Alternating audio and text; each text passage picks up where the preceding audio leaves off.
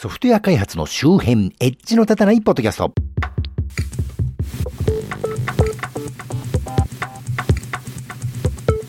えー、随分ご無沙汰していました町田でございます。最近ちょっと生活習慣というか生活ベースがね、諸事情から変わってしまいまして、ネタはあるけど録音する時間がないというありさまでね、録音している時間がなくて困ってます。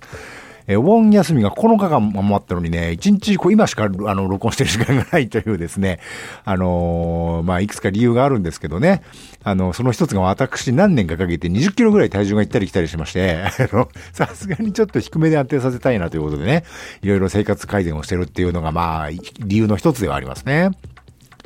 ランニング習慣を復活させたらやっぱり疲れるんでね、このポッドキャストを録音するモチベーションがなかなか上がらんというかですね、まあ普通に疲れて寝ちゃうんですけどね。まあそういうわけで、えっ、ー、と、恒例という意味では先月1ヶ月間気になったニュースをご紹介のコーナーとかやりたいんですけど、先月は実に色々あったというかですね、セブンペイの騒動もそうですし、京都アニメーションの事件もそうですしね、特に京アニの事件はかなりショックのでかいニュースで、そのことについてね、考えると色々嫌になっちゃうという意味では大きな災害があった後ぐらいショックだったと言えるわけですが、まあぶっちゃけ私には何の関係もないことなんでね、私がショック受けたってしょうがないんで、それ以外の話題ということで、落ち子拾いをしたいわけですが、えー、まず最初の話題。プロバイダーの業界団体がモジラをインターネットの悪党と非難、テククランチジャパンに7月6日に載ってました。一部読みますが、インターネットサービスプロバイダーの業界団体が Firefox ブラウザーの開発元であるモジラを DNS セキュリティの規格をサポートしているためにインターネットの悪党だと決めつけた。イギリスのインターネットサービスプロバイダーの業界、業者団体であるインターネットサービスプロバイダーズアソシエーション ISPA が名指ししたのは、モジラがブラウザーへの実装を計画しているセキュリティ機能だ。彼らによるとそれはユーザーに英国のフィルタリング義務やペアレンタルコントロールをバイパスすることを許し、英国におけるインターネットの安全性基準を既存するからだと。モジラは昨年に少数ユーザーを対象に DNS over HTTPS をテストすると発表した。ウェブサイトを訪れ尋ねるときは、尋ねるときはですね、常にそれが HTTPS のサイトであっても、ウェブのアドレスをコンピュータが理解できる IP アドレスに変換される DNS のクエリは通常暗号化されていない。しかし、その問題のセキュリティ企画はアプリケーションのレベルで実装され、モジラは DNS over HTTPS を使用する初のブラウザメーカーになると。相変わらずこのテッククランチの記事は回りくどいというか何言ってんのかよくわからない記事がね、散見されることがありまして、これもその類ですけど、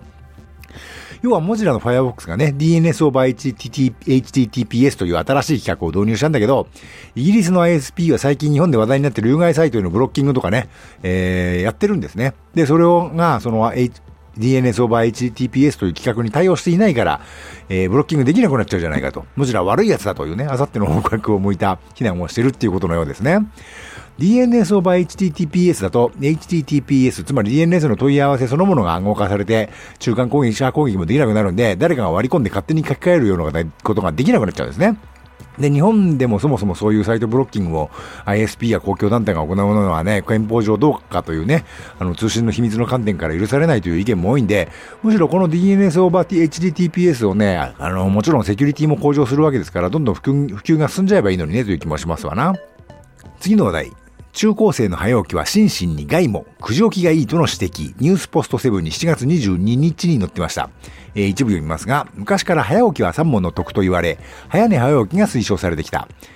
文科省も早寝早起き朝ごはんを国民運動を推進するなど、国ぐるみで夜更かしをやめ、朝は早く目覚めるべきと訴えてきた。しかし若者にはそれは無意味どころか弊害があることが科学的に明らかになってきている。東京医科大学の兼任講師で睡眠研究睡眠健康研究ユニットリーダーの千村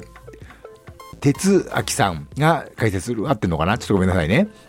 中高生に早起きをさせるのは心身に害があることが分かっています。睡眠だけでなく細胞レベルで10代後半から20代にかけての時期は男女問わず体内時計が夜型になる。中高生は平均的には深夜0時就寝、9時起床ぐらいが最も合理的、生理的になっているのです。それらの最新の知見を受け、英国で使用時間を8時50分から10時に繰り下げた高校がある。それと欠席が半減しただけでなく、成績が12%も向上しました。他の国でも多くの学校が始業時刻を遅らせ、良い効果を上げていますと。下読みしてないからもうカミカミですけどね。あの、これ特にテク系の話じゃないんですけどね。私も基本的に朝はずっと弱い方だったんですけど、コンピューター業界は朝弱い人多いんじゃないかと思うんですけどね。今の勤務先、私の勤務先がいわゆる工場シフトでしてね、あの、朝がやたら早いんですよ。8時25分には始業でして、これやってけんのかなって最初に入った時思ったんですけど、最近私朝5時に起きてましてね、まあ、冒頭ちょっと言った生活習慣感が変わったっていうのと関係してるんですけど、まあちょっといろいろ朝やることがありまして、寝寝るのは0時というか24時頃なんで、寝てる時間もだいぶ足りてないんですけどね、あの、5時間、寝れて5時間ぐらいなね、感じで、ちょっと困ってるんですけど、それにしても毎朝5時に起きるなんてね、あの、先日当年とって47歳となりまして、こんないい年のおっさんになるまでは絶対無理だったわけですけど、おっさんになるまで無理だったっていうのはね、つまり中高生に早起きさせんなっていうのもね、なんとなく感覚的にはわかるような気もするなと思いました。次の話題。地方自治体でマルウェアの被害続出。米ルイジアナ州が非常事態を宣言 IT メディアエンタープライズに7月26日に載ってました。えー、一部読みますが、米国ルイジアナ州の地方自治体で学校のシステムがマルウェア感染にする被害が相次いでいる。当州のジョン・エドワーズ知事は住民に対する差し迫った脅威があると判断し、2019年7月24日に非常事態を宣言した。